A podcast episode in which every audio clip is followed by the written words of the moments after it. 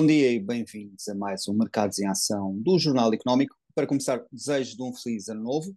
No programa de hoje vamos analisar o rumo das políticas monetárias na zona euro e nos Estados Unidos, assim como as previsões económicas e também vamos olhar para a situação na China. Como sempre, vamos ter os números e gráficos da semana do Marco Silva. O nosso convidado hoje é Luís Tavares Bravo, economista do IAN. Luís, bem-vindo de volta ao nosso programa. Olá, bom dia, viva e obrigado por me convidarem já agora aproveitar e desejar também um fantástico ano novo para toda, para toda a equipa do, Jornal Económico e, e, e, a todos os que estão aqui presentes. Obrigado, Luís. Aqui começando pela, pela zona euro, eh, o BCE fechou o ano com, com nova subida das taxas de juro e, e, e, a pergunta que te queria fazer é até quando é que esperas aumentos, uh, até que parte o ano e para que nível?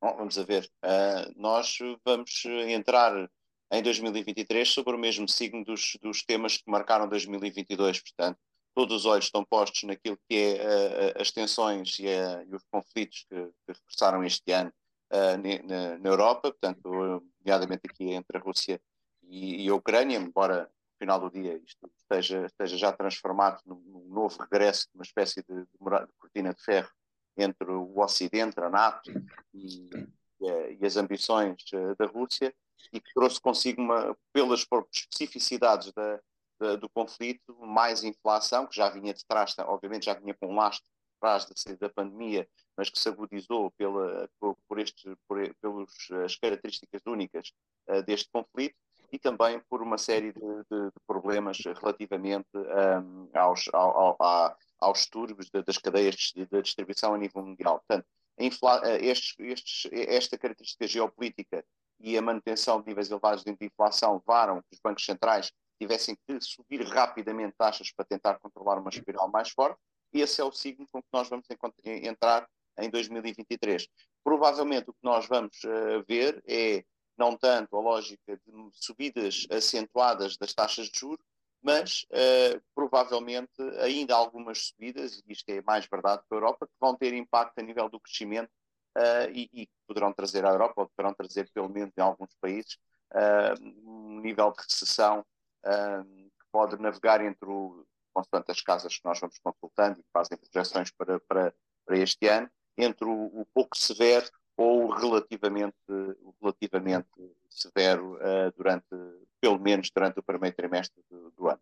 Luís, mas achas que o Banco Central Europeu ainda tem assim tanto espaço para subir juros uh, que são necessários no sentido de controlar a inflação, mas também de regular a política monetária, porque política monetária com juros zero não é política monetária, não é? Uh, apesar de já, já, já ser considerado, ou estar a ser considerado na altura, o novo normal, um, e até porque existe aqui o, o velho grande problema uh, dos juros da dívida uh, soberana, e, e que, vai, quase certamente, se não for resolvido uma vez, mais uma vez, a criar aqui um, clivagem entre os vários membros do, do, Banco Central. Achas que vai ser um ano complicado para Christine Lagarde ou, ou, ou pacífico?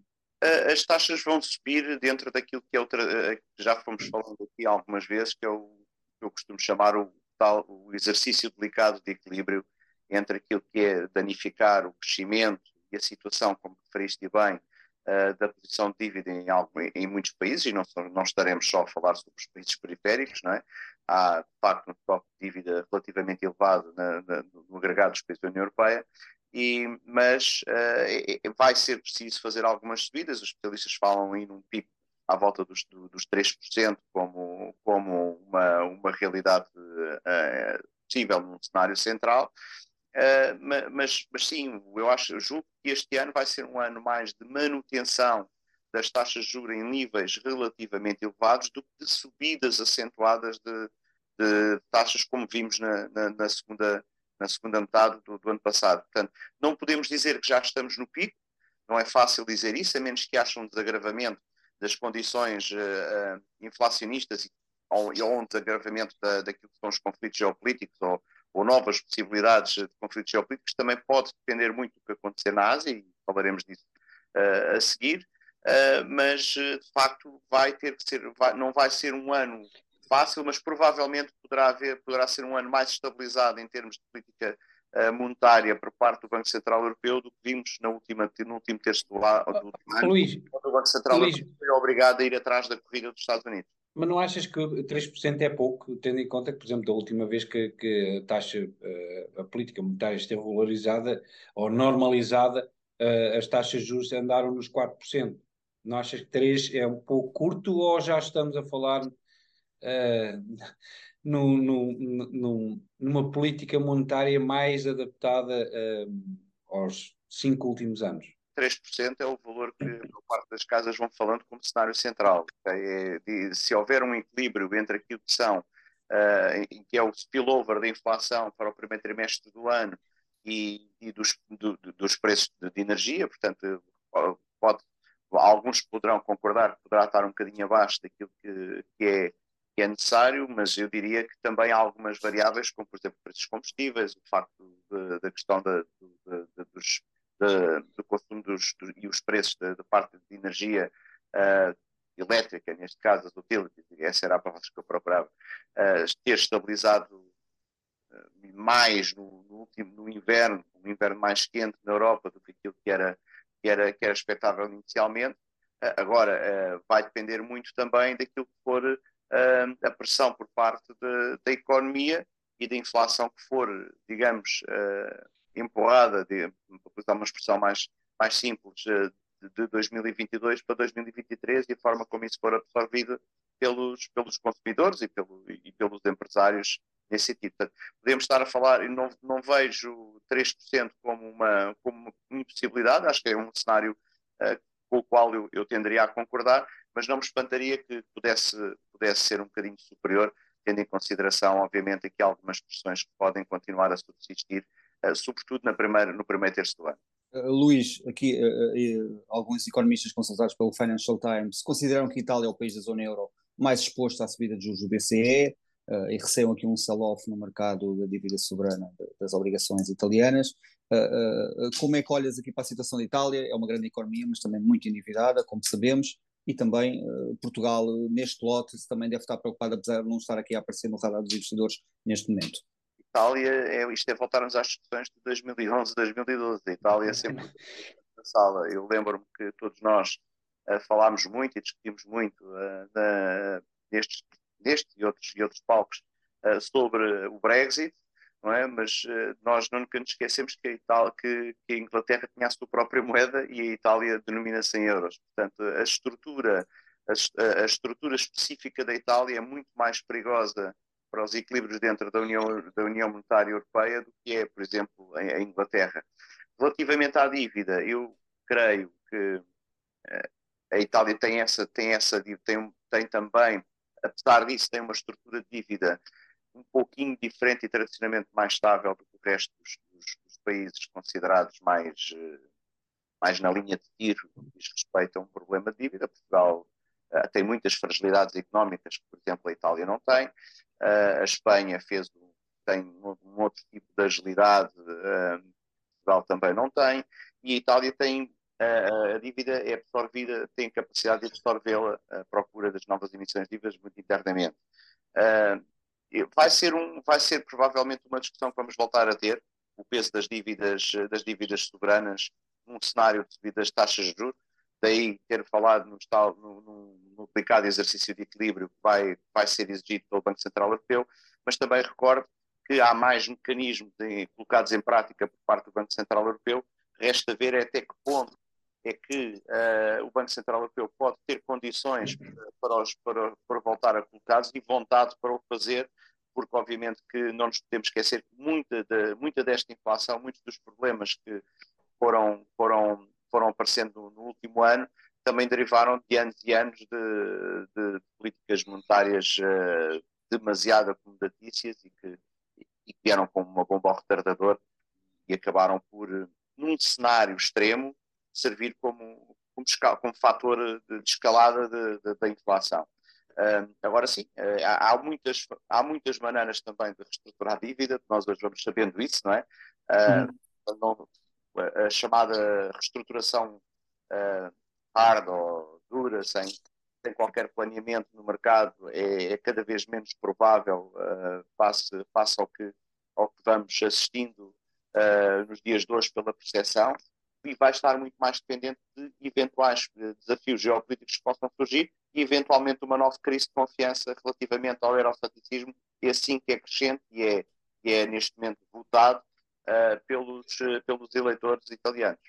Uh, Luís, de uma forma geral, um, esta crise um, que atravessamos, atravessamos e atravessamos, nomeadamente em termos energéticos, veio expor no, um, alguma perda de competitividade, nomeadamente da economia alemã, e, mas também italiana, porque são muito dependentes do gás natural, um, em relação a, a, outros produtores. Achas que isso será uma coisa para ficar, uh, ou a Europa, nomeadamente a Alemanha, irá conseguir adaptar-se ou irá acelerar a transformação das suas fontes um, para essas indústrias pesadas, uh, uma vez que agora uh, perceberam que, se calhar, uh, de vez em quando podem ter alguns dissabores, porque é, é, um tema fundamental, nomeadamente para a, Europa, para, a Alemanha, que é o coração da economia europeia, não é? Sem dúvida. Eu julgo que esse pode ser um dos temas muito interessantes para acompanhar em 2023 e 2024. Nós o que assistimos foi, no meio daquilo dos compromissos que temos para, para o carbono zero, e derivado depois do que vimos do, do, conflito e da dependência de gás eh, relativamente à Rússia, uma corrida desenfreada, sobretudo na Alemanha, ao, aos combustíveis fósseis. Foram reativar toda a estrutura uh, que era possível fazer para, para, para uma lógica de, de, óbvia de sobrevivência e de fazer, de fazer de descer os, os preços médios uh, de consumo energético que eles têm. Uh, mas ao mesmo tempo vão ter que fazer acelerar uh, as estruturas de, de, das energias renováveis que vão conseguir, eu diria que se tivesse que especular, eu, eu julgo que sim. Uh, a Europa é muito forte, a Alemanha consegue ser muito forte na, na, implementação rápida quando tem que fazer, de, de, de fazer o deployment dos projetos. A própria União Europeia já tinha muitos mecanismos colocados em prática para, para essa transição. Uh, agora, nós vamos ter provavelmente dois anos, e essa é, é, grande, é uma questão que, que, vale, a pena, vale a pena falar. Vamos ter provavelmente dois anos, pelo menos, onde a Europa vai andar, vai andar à procura de reservas energéticas uh, fósseis para poder aguentar preços médios que não sejam uh, não, não, não, causem prejuízo à, à, economia local. Este ano o inverno foi relativamente moderado, conseguiu-se fazê-lo. 2023 vai ser outro desafio e, e 2024 provavelmente ainda, ainda, vai, ainda vai ser difícil, considerando nós que não há nenhum fim uh, no, conflito entre a Rússia e, e, e, a Ucrânia. Quer dizer, pode até haver o fim do conflito, mas a, a, a, cortina de ferro que parece erguida parece que vai levar muito tempo, mesmo que acabe a guerra amanhã, a, a colocar em prática. E não parece que eh, a Alemanha ou a Europa queira ter a voltar aos mesmos níveis de dependência do gás russo como foi como, como antigamente. Quer dizer, é, é, uma, é um fator de incerteza e que acho que vamos acompanhar em 2023 e que vai ter muita inferência sobre aquilo, o tipo de recessão que poderemos ter uh, em alguns países da União Europeia, uh, não toda, uh, mas vamos andar a namorar com a inflação na, no agregado da União Europeia. Obrigado, Luís. Vamos agora para um breve intervalo e regressamos já.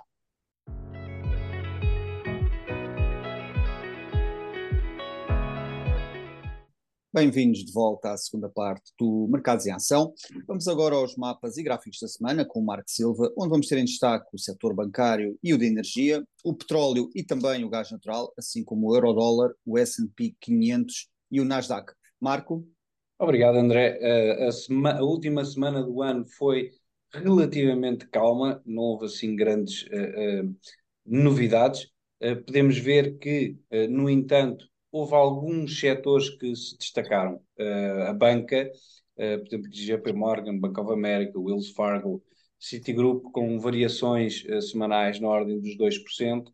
Mesmo os serviços de crédito também tiveram um comportamento positivo, enquanto a tecnologia esteve bastante menos entusiasmada, até pela, pelas perspectivas de, de, de juros continuarem a subir, ou pelo menos se manterem uh, altos durante um período de elevado tempo, o que beneficia as, as financeiras, a banca, uh, mas prejudica uh, as tecnológicas. De resto, um, as energéticas, Chevron, ExxonMobil e depois também os serviços ligados ao setor petrolífero e de gás, com comportamentos muito, muito interessantes a semana passada, no seguimento também do aumento do preço do, do, do Brent, do Brent e do, e, e do WTI. Uh, em relação ao resto do mundo, nada muito significativo. Aqui a Petrobras e, a Val no Brasil com, com variações positivas, mas nada de uh, extraordinário. E, portanto, aqui já o Brasil a estabilizar depois uh, de, de, uma euforia uh, em relação às eleições e de alguma correção posterior, agora a estabilizar na última semana do ano. Em relação aos mapas, ao mapa dos setores e dos grandes mercados, podemos ver que, em termos gerais, houve variações muito residuais, portanto, não chegaram sequer a 1% uh, em termos um, uh, eh, do, dos, dos, grandes, das grandes praças e, e dos grandes uh, setores, portanto, com exceção, como disse, das financeiras aqui e das energéticas. As energéticas ainda estiveram mais fortes do que as financeiras. Portanto, foi uma semana que na realidade não, não foi habitual. Portanto, geralmente a última semana é muito. Um, uh, um, normal haver aquelas movimentações de portfólio, o chamado window dressing, que existe aqui movimentações, e este ano, por acaso, não houve, não houve nada disso. Em relação ao, ao, aos, aos, gráficos, começamos uh, exatamente pelo Brent. O Brent que um, teve uma recuperação nas últimas duas semanas, está agora aqui a, a, a testar a, média móvel um, dos 100 dias. Vai ser um, um teste importante tem aqui uma, uma linha de tendência muito significativa, bastante mais acima dos 98, uh, e, e tem aqui outra uh, um pouco mais abaixo, um, mas que poderão, daqui a dois meses, uh, eh, um, tocar um, ehm, ali em fevereiro, aí nos 94 dólares por barril. Vamos ver se o, o Brent terá esta valorização ou se irá recuar para os níveis médios que costumam ser habituais na ordem dos 60 dólares, 70 dólares. Em relação ao gás natural, eh, nos Estados Unidos, recuou neste momento para níveis pré-guerra na Ucrânia, portanto já está nos 4 dólares, um, e aqui poderá haver algum suporte uh, ao, ao, preço do gás natural. Mas reparem que foi uma correção bastante significativa na última, no, no último mês e, portanto, já uh, a antecipar que o, o inverno, um, apesar de ter algum rigor nos Estados Unidos, mas não foi tão rigoroso e, para além disso, as reservas de gás natural, tanto de, nos Estados Unidos como na Europa, uh, estão pelo menos a níveis aceitáveis e não houve aqui uma grande corrida um, ao gás natural. Em relação ao euro-dólar, nós temos vindo a ver este gráfico nas últimas semanas uh, e esta linha de tendência que foi formada em agosto de 2020, em setembro de 2021 e de fevereiro de 2022, neste momento está a servir de resistência clara para o euro-dólar continuar a subir. Hoje, uh, aliás, esta semana, vamos ver se um, irá haver aqui um teste à média móvel dos 100, dos 100 dias, que é aqui esta azul, para já estar nos 50 dias, mas perspectivas para o euro-dólar, para já, são um, tendencialmente negativas, porque esta linha de tendência não foi quebrada de forma um, inequívoca. Em relação aos, aos índices, o S&P 500 que quebrou esta linha de tendência a laranja um, de uma forma uh, clara, mas que deverá vir testá-la de novo. É muito provável que venha testá-la. Neste momento está, esse teste está nos 3.500, 3.450 pontos mais ou menos nos mínimos do ano passado, de outubro, será muito provável que uh, eh, um, eh, faça o teste e depois, se aguentar esse teste, então poderá haver um rebound para um, valorizações mais consistentes no futuro. Mas é muito provável que sim, que esta linha ainda seja testada. Um, e o Nasdaq, em relação, ou, eh, neste momento, em, isto é um gráfico com barras semanais, um, poderá ter, esta semana, poderá ser de uh, valorizações, tem aqui um, uma conjugação de barras que um, tendencialmente gera uma semana positiva, mas não deverá ser nada de extraordinário, quanto muito poderá ir testar aqui de novo a média móvel dos 50 períodos mas um, deverá ter seguir o S&P 500 na, na, no seu teste também àquela quebra.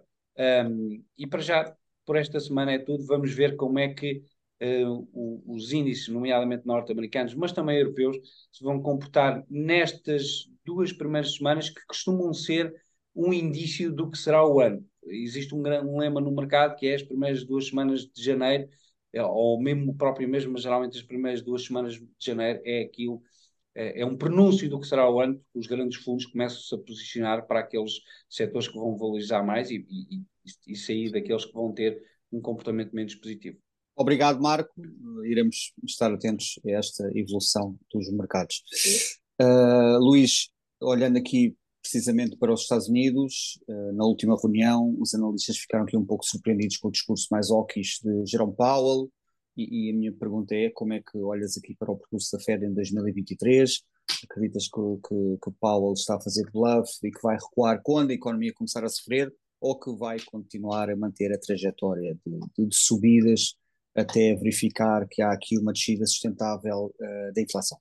Eu acredito que o Reserva Federal vai continuar a, o seu mandato de tentar controlar a inflação e vai manter um seu, uh, digamos, processo de tightening, se quiserem assim, ou de, de, de ajustamento das taxas até o, até o conseguir, uh, até porque tem uma economia mais ágil. Da mesma maneira que, que acontece na Europa, eu julgo que o ritmo vai ser bastante mais lento e menos agressivo do que vimos uh, no, no, ano passado. Esse, portanto, esta parte do discurso, é, portanto, eu acredito que eles o vão conseguir. Uh, eu, eu, eu, julgo que uh, a, economia está um ainda continua resiliente e, portanto, a inflação ainda continua a apresentar dados que dão conta, que dão conta de que ainda é preciso fazer mais qualquer coisa Uh, o, o, mercado aponta qualquer coisa como os 4,5 como, como referência de,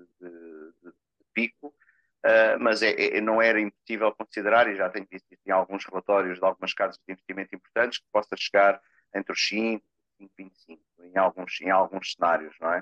Uh, agora, o que não, aquilo que é importante perceber é, é até que ponto é que a economia uh, norte-americana uh, pode, portanto, eu utilizei na bocado a expressão do namorar com a recessão, uh, até que ponto é que a economia americana consegue também distribuir crescimento suficiente, e já toda a gente está a considerar que vamos ter um 2023 muito mais moderado e muito mais e muito mais muito mais muito mais em termos de, de crescimento global é, é, que pode é que poderá aguentar uma uma agressiva medida de, de subida de taxas. Portanto, eu não estou a ver subida de 75 pontos base, mas uh, provavelmente ainda podemos ter mais uma de 50 pontos base, se calhar aqui neste primeiro trimestre do ano, um, que eu acho que continua a ser a chave da, da, da equação para, para nós percebermos. Estes primeiros três meses vão ser, vão ser importantes para perceber se vamos ter um ano onde vamos ter, vamos, vamos andar mesmo com recessão mesmo nas, nas economias desenvolvidas, e os Estados Unidos não está fora de hipótese, a Europa eu acho que vai, não vai fugir a, esse, a, essa recessão. Uh, e, ou se vamos ter um cenário mais moderado, onde ainda é possível sonhar com uma segunda metade do ano com, uma economia mais uh, de, de, maior recuperação e com, com, um acordo provavelmente que permita também voltarmos a ter algum vislumbre de, de, de economia global. Luís, e achas que apesar de Jerome e, e, os membros do Fed terem tirado isso para já do cenário, achas que será possível haver uma redução dos juros ainda em 2023 ou será muito cedo? Eu não acredito nesse, nesse cenário. Eu acredito que nós que vamos chegar a um pico, não sei se vai ser os 4,5 que o mercado acha ou os 5 que algumas casas mais, mais, mais, eh, mais bullish nesse aspecto consideram, mas creio que vai ser um ano de, de estabilização das taxas, ou seja, nós vivemos com implementação, de, eh, com, com estratégia de impacto e terror, não é? que assim dizia o em 2022 e, e, agora, e agora em 2023 é o stick with it. Portanto, vamos ter, vamos aguentar, vamos ter, vamos ter provavelmente uh, um ano de manutenção das taxas, que é a implementação. É, é, é, até, é até o controle sobre o dinheiro que está em circulação uh, estar realizado. onde eu vejo um gatilho, eventualmente, é se houver um inesperado acordo uh, geopolítico e que permita voltar a, a ter preços de, de, energia provenientes da Rússia uh, ou uma alternativa outra qualquer que possa alterar o, o campo, o campo de batalha ou que venha ou um aumento rapidíssimo, mas também não é muito bom, uh, da, à produção por parte da China que consiga, consiga estabilizar um bocado, um bocado a, a situação global. Mas não, não parece, eu diria que não. Obrigado, Luís. Vamos para outro breve intervalo e regressamos já.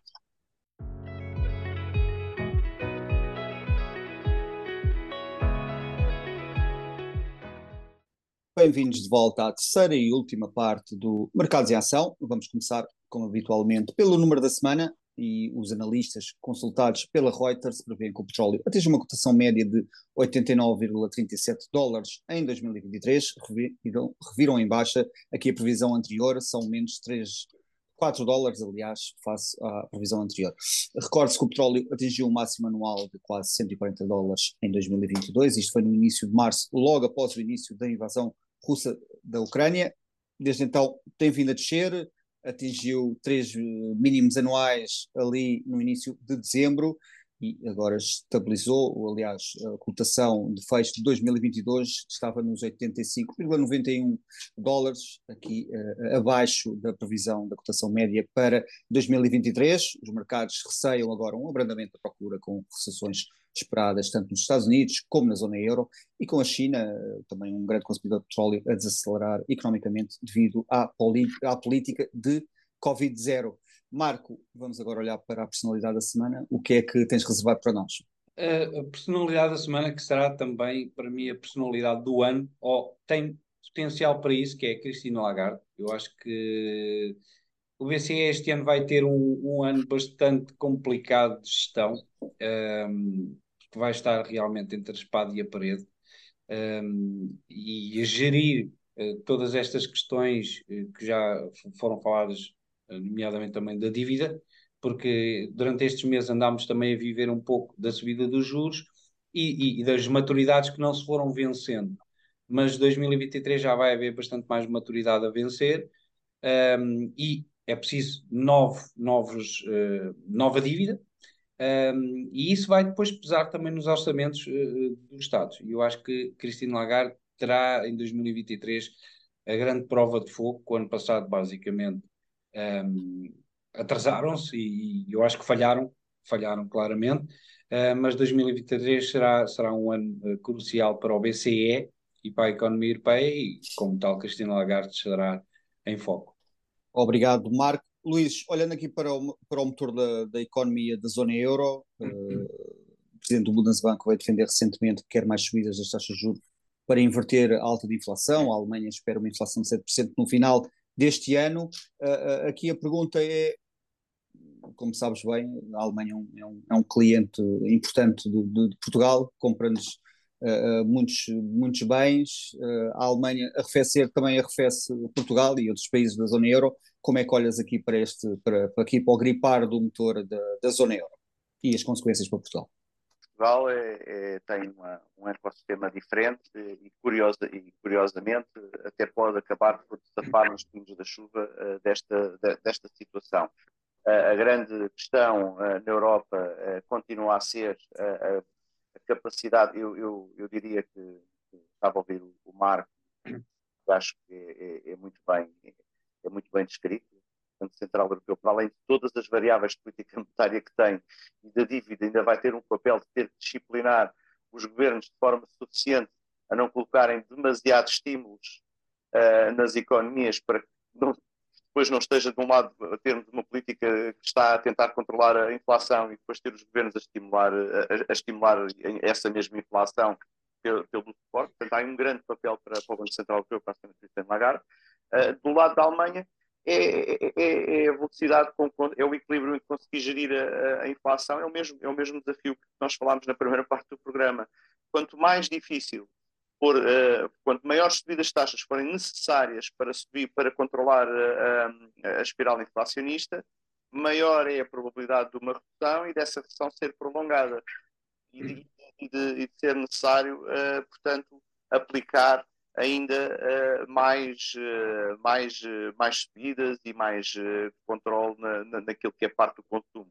A partir do momento em que, haja, em, em que estamos a falar disto, estamos a falar de uma, de, uma, de uma fragilidade da procura da União Europeia muito forte, isso vai afetar todo o agregado da, da, da, da zona, incluindo Portugal. Portugal, aqui o que pode ter diferente é, curiosamente, é porque obviamente tem muitos fundos europeus que terão que ser aplicados, a situação política também confere capacidade suficiente para, para, para que isso aconteça. Uh, curiosamente, vamos provavelmente beneficiar uh, da recuperação do turismo, sobretudo na, na, na, componente privada. Portanto, o turismo hoje em dia é uma variável importante para a economia portuguesa, mas ainda assim, quando olhamos para as projeções, estamos a falar de um crescimento moderado entre os 0,5% a 1%. Quando olhamos para as casas de, de os economistas e para, para aquilo que é o consenso do mercado. Portanto, somos um país que, vai, que, vai, que depois podes, que, que, vai andar a namorar com este problema e depois podes, pode aparecer o fantasma adormecido, que é com taxas de inflação a 4%, uh, eh, como falámos, isso poderia ser uma, uma possibilidade. Temos famílias portuguesas uh, que estão tudo com, com níveis de endividamento muito elevado, Uh, temos uma estrutura de crédito de habitação totalmente assente em, em estruturas de taxas variáveis.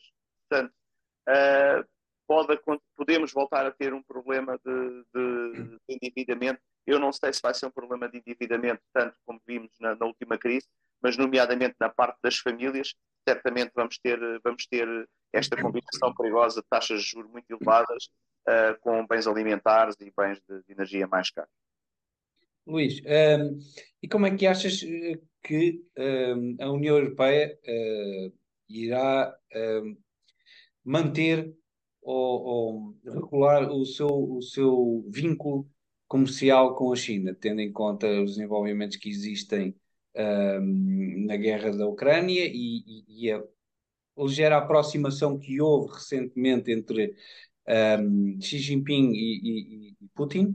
uh, nomeadamente com Putin a dizer que queria estreitar as, as, as ligações, também militares, com, com, com a China. Uh, achas que a Europa, para já, está confortável com o relacionamento que existe? Porque a Europa é importantíssima para a China, em termos de, de parceiro comercial, um, e neste, neste caso a Alemanha terá a, a, grande palavra, a, a principal palavra, mas achas que haverá aqui potencialmente eh, algum conflito em 2023 ou, ou, ou achas que está eh, ambas as partes estão confortáveis?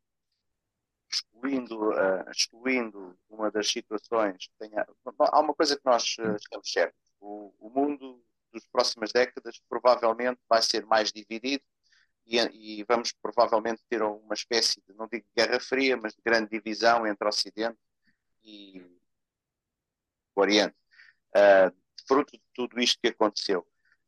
Eu julgo que, obviamente, há esta percepção que os Estados Unidos são o aliado estratégico da, Europa uh, a China, mas também que a China é um parceiro comercial de grande importância para a Europa. E isto, isto é o que vai prevalecer se nada houver diferente.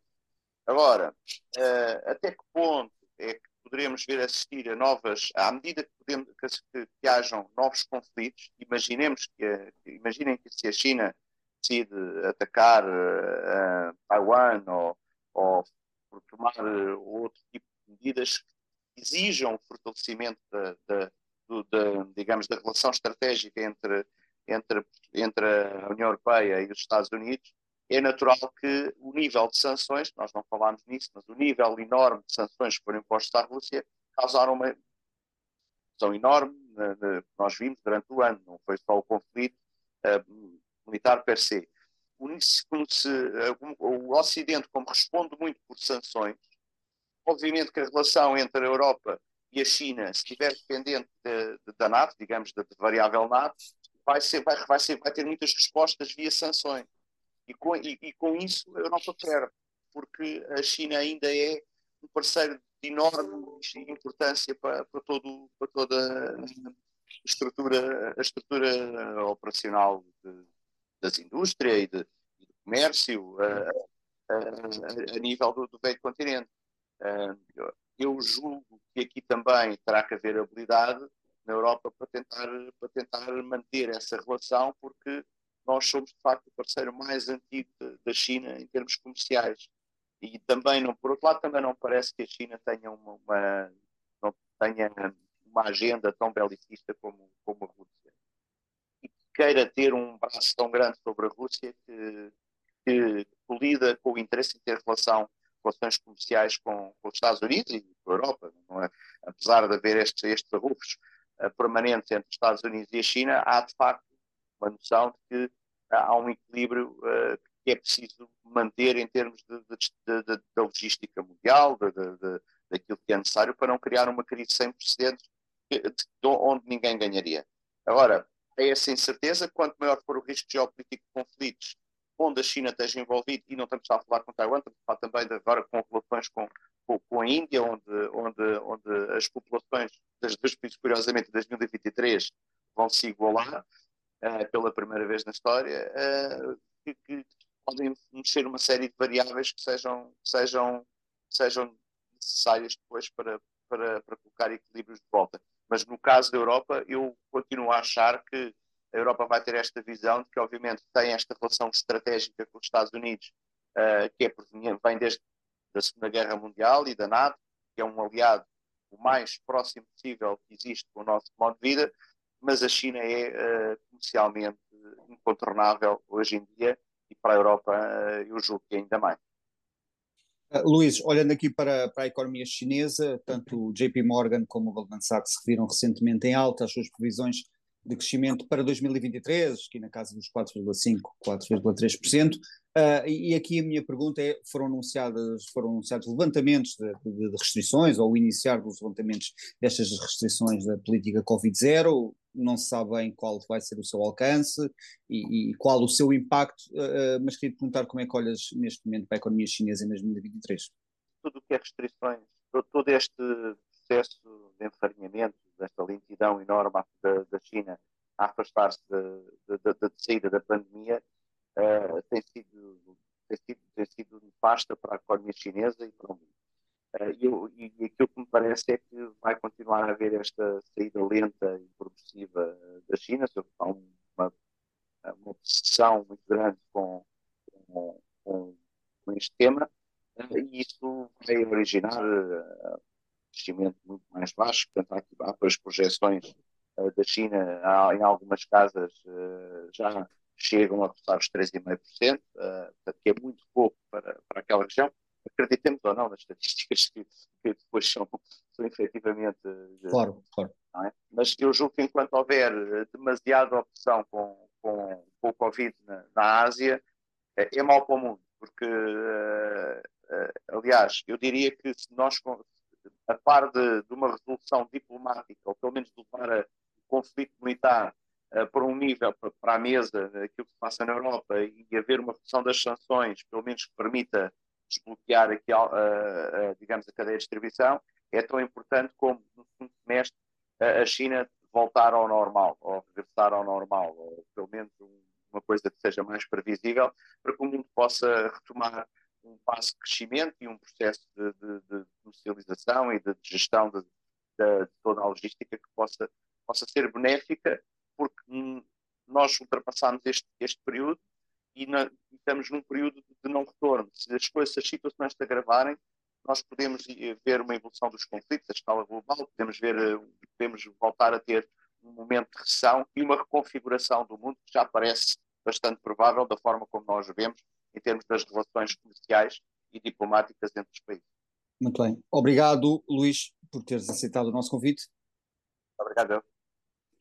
Marco, vemos para a semana. Até para a semana. Veja este e outros programas no site e nas redes sociais do Jornal Económico. Ouça também a versão em podcast nas principais plataformas de streaming. Chegamos ao fim de mais um Mercados em Ação. Boa semana e bons negócios.